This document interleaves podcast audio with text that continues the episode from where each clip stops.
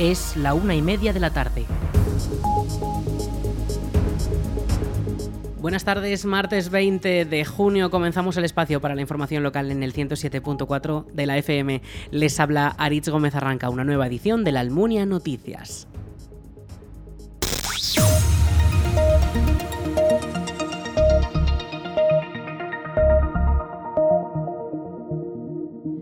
Noela Torre, cabeza de lista del Partido Popular, ha sido nombrado alcalde de la Almunia de Doña Godina la mañana de este pasado sábado en la sesión de constitución del nuevo ayuntamiento, en la que han tomado posesión los concejales tras las elecciones del pasado 28 de mayo. La Torre ha sido investido como candidato más votado tras obtener el PP seis concejales frente a los cuatro de PSOE, dos de CHA y uno de Vox. Además, La Torre sustituye en el cargo a Marta Gracia, alcaldesa socialista, que ha gobernado la localidad en coalición con Chunta durante durante los últimos ocho años. Noé La Torre ha comenzado a dirigir la sesión plenaria desde el primer momento como presidente de la mesa de edad encargada de dirigir la jura o promesa de los concejales de sus cargos. Seguidamente se ha procedido a la votación del alcalde en la que cada partido ha votado a su propio cabeza de lista. Finalmente, La Torre ha aceptado su cargo y jurado cumplir sus obligaciones y ha recibido los símbolos distintivos de la banda y el bastón. En su primera intervención al frente del ayuntamiento de la Almunia, La Torre ha dado las gracias por su apoyo a las familias, compañeros de partido y a todos los vecinos por la oportunidad de realizar una buena gestión los próximos cuatro años. Quiero agradecer a nuestras familias su apoyo en todo momento, agradecer a todos los vecinos del pueblo y en especial a los que han depositado su confianza y su voto en nosotros. Eh, ellos nos dan la ocasión y la oportunidad de realizar una buena gestión en el ayuntamiento en los próximos cuatro años. Quiero agradecer a mis compañeros, eh, a los que han salido concejales y especialmente a los que no. Gracias a su trabajo eh, estamos todos hoy aquí.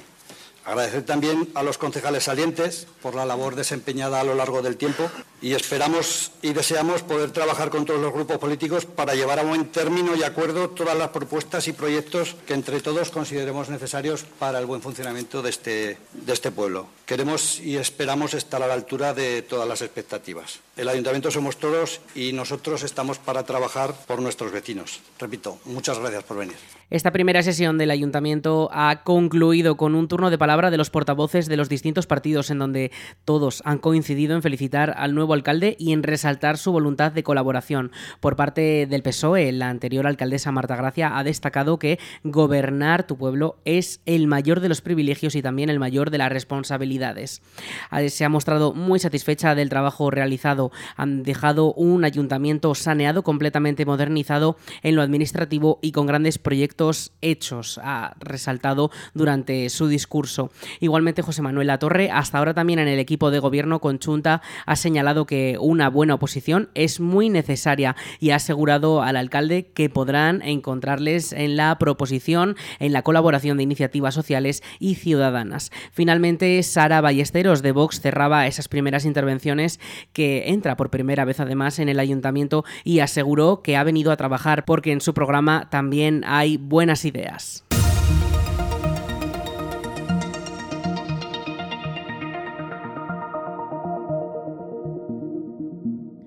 El grupo francés Bell Energía invertirá 30 millones de euros en la Almunia para construir una segunda planta de biogás. Lo hará en la parcela recientemente licitada que dará acceso al polígono industrial de la Cuesta por la variante de Calatorao, la carretera A122, y que será totalmente urbanizada con un coste que asumirá la empresa energética. Se trata de una nueva planta de biogás que ocupará unas 15 hectáreas en el monte almuniense y que creará 20 puestos de trabajo directos y 11 indirectos. Este proyecto está previsto que comience a funcionar en 2020 2025, por lo que la empresa francesa espera poder comenzar inmediatamente las obras de acondicionamiento, que supondrán una inversión de 1,7 millones de euros. La nueva infraestructura tiene una previsión de tratar 90.000 toneladas de gallinaza al año generadas en granjas avícolas localizadas en el propio término municipal de la Almunia de Doña Godina y otros cercanos como Ricla, Alpartir o Calatorao. Según explican desde el consistorio, hasta la fecha la gallinaza y similares suponían una serie de problemas medioambientales como la contaminación de suelos y agua o la generación de malos olores. El biometano que saldrá de la nueva planta se produce con un proceso de doble filtrado que lo convierte en gas natural adecuado para ser inyectado en la red general de gas que está presente en el propio polígono La Cuesta y donde la Almunia tiene una toma para acceder. La planta tendrá un avanzado diseño basado en que todo el proceso productivo se realice en naves cerradas y contribuirá a reducir la dependencia energética. Además, el proyecto incluye la creación de caminos pavimentados y zonas de la cesión de zonas verdes, la conexión a red eléctrica, el alumbrado público, la red de telecomunicaciones y la red de abastecimiento, vertido y pluviales. También dentro de las acciones ambientales se prevé la regeneración de la balsa de Pastores, donde se trabajará en mejorar la retención de aguas de lluvia y permitir el consumo animal. Esta infraestructura hidráulica estará conectada mediante un andador peatonal con la A122.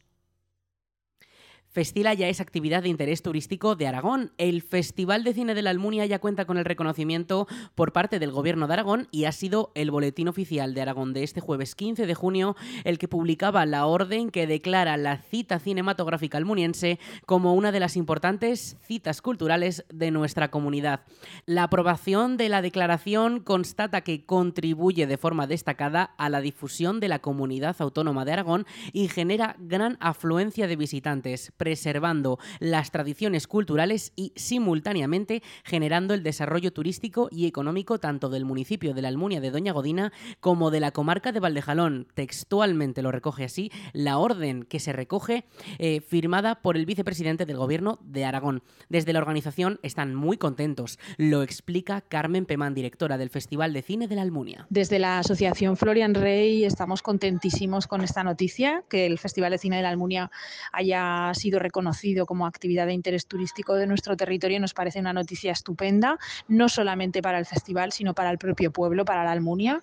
Y yo creo que eso es el fruto del trabajo de muchas personas, de muchas personas que llevan muchos años trabajando eh, eh, porque el festival siga saliendo adelante. Al final llevamos ya 27 ediciones, 27 años de trabajo, de un trabajo hecho además desde el altruismo y desde eh, el amor por el cine y desde personas que en el medio rural queremos y creemos reivindicar que desde aquí también podemos hacer cultura y bueno, esto para nosotros es un espaldarazo muy importante y creemos que eh, es una noticia que nos debe, nos debe de enorgullecer mucho como, como pueblo. Y también gracias, por supuesto, al concejal de Cultura y Participación Ciudadana, José Manuel Latorre, SEBE, con quien preparamos con mucho mimo esta solicitud. De hecho, fue él el que nos propuso eh, solicitar este reconocimiento y bueno, al final eh, se demuestra que, la cultura eh, es un trabajo en equipo, es comunitario y que todos podemos hacer que, las cosas funcionen un poquito mejor y esto sin duda es el reconocimiento a, todo ese trabajo. Así que muy contentos y muy satisfechos. Se trata de la novena actividad cultural declarada por la DGA como de interés turístico de Aragón y es la única en la comarca de Valdejalón, de donde son muchos de los espectadores y visitantes de Festila. Además, ninguna otra actividad relacionada con el cine ha logrado todavía esta distinción. La declaración reafirma la solidez del Festival de Cine que se suma a los logros ya obtenidos, como ser un festival preseleccionador en los premios Goya, una tarea que ha sido renovada para el próximo año y que desde la organización muestran con gran orgullo. Así lo explicaba el pasado martes Pemán en esta misma emisora. Sí, además, bueno, acaban de hacerse públicas de nuevo las colaboraciones de, de los premios Goya de la Academia de Cine con los festivales y estamos súper contentos de seguir trabajando con ellos y que de los cortometrajes que se eligen aquí en Festila pues estén ya preseleccionados directamente para los premios Goya. Es, es muy ilusionante, la verdad, ver eh, cómo se va produciendo el, pues, ese camino ¿no? hacia los Goya y cómo vas viendo a, cortometrajistas crecer y evolucionar. Es una de las cosas más bonitas, yo creo, que nos da el festival, ver cómo gente que está empezando eh, pues va continuando con su trabajo, va evolucionando, va creciendo y va consiguiendo hacer de su pasión un oficio, que yo creo que es al final lo que mm. quieren todos los cortometrajistas. La edición número 28 de Festila, la de 2024, tendrá un motivo mayor todavía, ser de interés turístico de Aragón y la cosecha de éxitos y reconocimiento que ha logrado en los últimos años.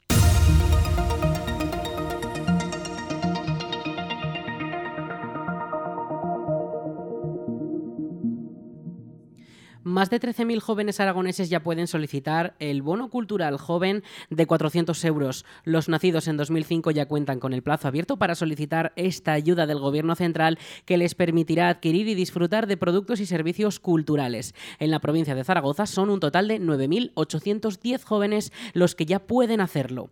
El bono cultural joven es una tarjeta prepago con 400 euros que se podrán gastar en el plazo de un año en más de 3.000 establecimientos y servicios de todo el territorio nacional. El plazo para solicitarlo estará abierto hasta el 30 de septiembre en la web del Ministerio de Cultura. Los solicitantes podrán dedicar 100 euros para productos físicos como libros, prensa o discos, otros 100 para productos digitales como prensa digital, podcast, videojuegos en línea y plataformas virtuales y los 200 restantes para artes vivas, teatro, ópera, cine, danza, museos o espectáculos taurinos. El objetivo tiene un doble sentido, mostrar el interés de un amplio espectro de la población joven española por la cultura y ofrecer un respaldo adicional al sector cultural para la recuperación de la crisis. En Aragón, en la anterior campaña fueron hasta 24.000 transacciones con este bono, lo que se movieron un total de 829.000 euros en total.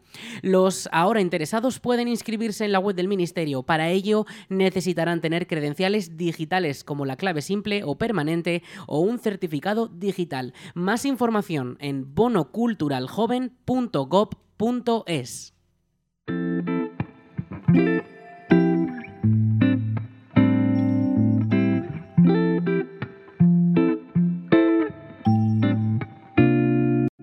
En la Almunia Radio regresamos con nuestra agenda cultural y muchas propuestas de actividades y ocio para que no te pierdas ninguna cita. Comenzamos. Empezamos por actividades en nuestra localidad. Mañana se celebran las audiciones de música y movimiento e instrumentos infantiles organizadas por la Escuela de Música de la Almunia de Doña Godina. El fin de curso se celebrará en el Salón de Actos anexo al edificio de la Escuela de Música a las cinco y media de la tarde. Y seguimos con escena porque hoy se estrenan en Zaragoza dos obras de teatro. Empezamos por Retales y Remiendos que sube al escenario la Universidad Popular a cargo de la dirección de Asunción Trayero. Se estrena hoy en el Teatro del Mercado a las 7 de la tarde. La entrada es libre. The Cold Song ofrece una propuesta de danza contemporánea en el marco del ciclo Locos por Mostrar. La cita es a las 19.45 de la tarde en el Teatro de las Esquinas de Zaragoza. El precio de la entrada es de 4 a 5 euros. En cuanto a exposiciones, el Centro Soriano acoge la exposición de peces a cargo de la ilustradora Olga Trenk titulada Una bonita historia de peces que estará hasta el próximo 30 de junio y que se puede visitar desde las 6 hasta las 9 de la tarde. También una exposición realizada por Médicos Mundis, Postales por un Mundo Mejor, se inaugura hoy en el Centro Cívico Santa Isabel y se podrá visitar hasta el próximo 30 de junio en horario de 9 a 9.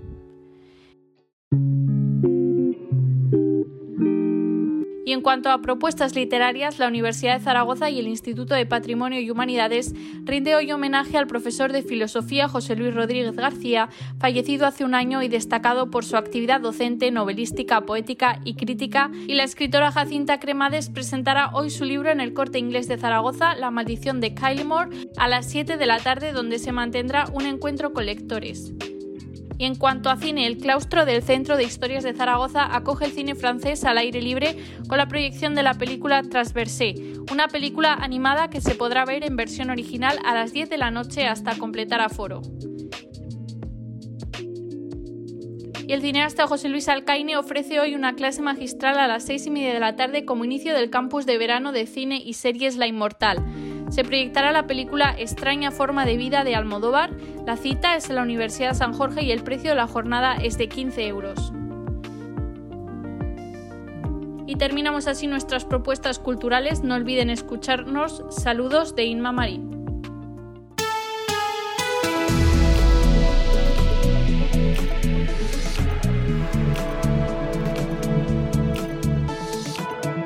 Vamos con el tiempo. Este martes 20 de junio, último día entero de primavera, porque mañana llega el verano por la tarde. A esas primeras horas de la tarde vamos a tener 31 grados de máxima. Y ya avisamos que hoy vamos a tener también posibles precipitaciones durante las primeras horas de la tarde. Además, durante las horas del anochecer, de ese atardecer, esa puesta de sol, la Agencia Estatal, la Agencia Estatal de Meteorología avanza que podría haber bruma, eh, con una mínima que casi ronda esos 18 grados también por la noche, por lo que estamos muy cerca de esas noches ya tropicales. También ah, la Agencia Estatal de Meteorología avanza que ha activado el aviso amarillo por tormentas que podrían dejar fuertes rachas eh, de lluvia y también granizo en algunas zonas de la Ibérica zaragozana. Mañana miércoles, situación bastante parecida, aunque esas máximas se desploman hasta los 25 grados. Tendremos algo más ambiente eh, fresco, pero esas, esas precipitaciones eh, amenazan con descargar durante todo el día, sobre todo en forma de tormentas.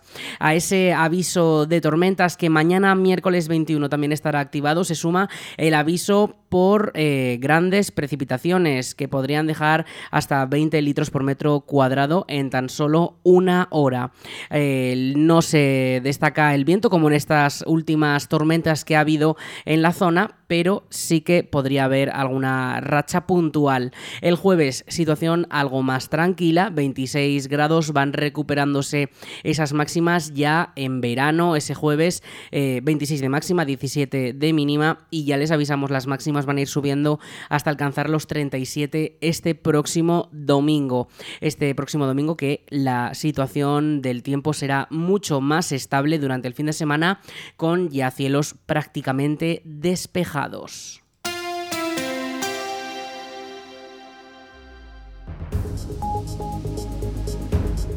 Hasta aquí la información local en la Almunia Radio. En unos minutos a las 2 toman el relevo nuestros compañeros de Aragón Radio Noticias. Más información en laalmuniaradio.es.